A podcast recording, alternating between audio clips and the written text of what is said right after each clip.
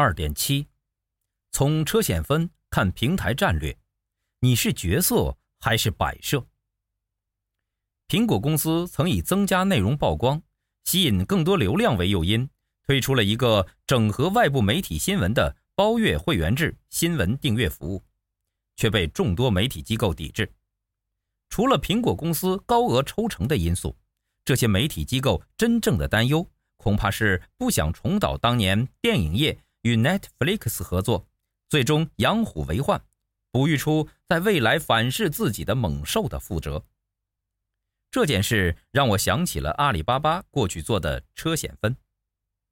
阿里巴巴旗下的众安在线是纯线上产险公司，对于线下提供面对面服务的车险业务，在看得到却吃不到的情况下，始终在寻找解决方法。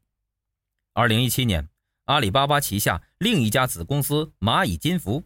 如愿在车险市场联合几家产险公司，携手推出了车险分。蚂蚁金服试图将客户画像与保险公司的车险理赔数据结合，通过职业风险度、身份风险度、信用历史、消费习惯、驾驶习惯、稳定水平等细分标签，建立车险分的计分体系，然后按照这个计分体系得出三百至七百不等的分数，作为车险的风险控制依据。分数越高，客户的风险越低。分数越低，客户的风险则越高。蚂蚁金服指出，他们希望帮助中小型保险公司提升从人的车险定价能力，协助行业改变传统从车的定价方式。然而，这个对传统保险公司来说看似天上掉馅饼的事儿，背后会不会有什么风险？我个人的看法是，车险分是蚂蚁金服的一种平台战略，平台。为保险公司赋能，最终让自家保险公司收获经验与成果，平台终究是最大受益者。同时，这是一种生态玩法，除了这个生态，没有其他可以落地的舞台。因此，保险公司一旦加入这个生态，便会陷入这个生态难以自拔。一个足够大的生态，就像流沙、黑洞，它可以凭借与外部的合作。来壮大自己。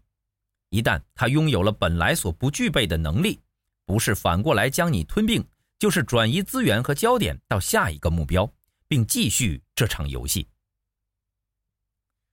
保险公司之所以与狼共舞，多半是为了业务规模和短期利益，但不可忽略潜在风险带来的长期影响。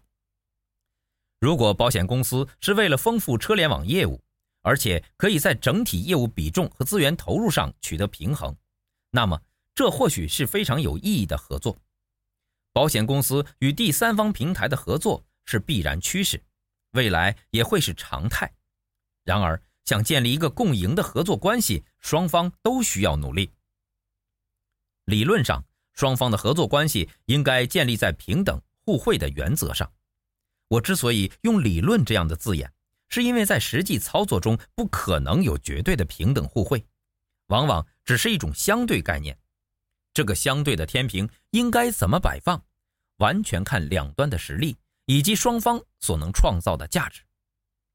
实力比较具体，可以用获利水平、资产排名、知名度等的数据值来表示；价值则比较抽象，主要评价因素包括口碑、专利、资历、商业创新。成功经验等。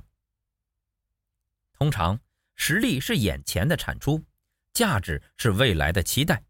已经在市场上运营一段时间的公司，多半看重实力，却往往忽略价值。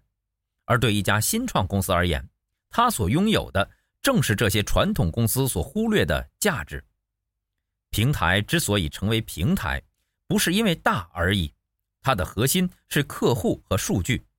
判断平台与你合作的初衷不难，主要看它是否拥有和你一样的变现工具和载体。本节思考重点：一，在业务的合作上，除了盘算自己的利益，也该去盘算对方的利益，目的是共赢。二，当你遇到只看实力不讲价值的谈判对手时，该怎么办？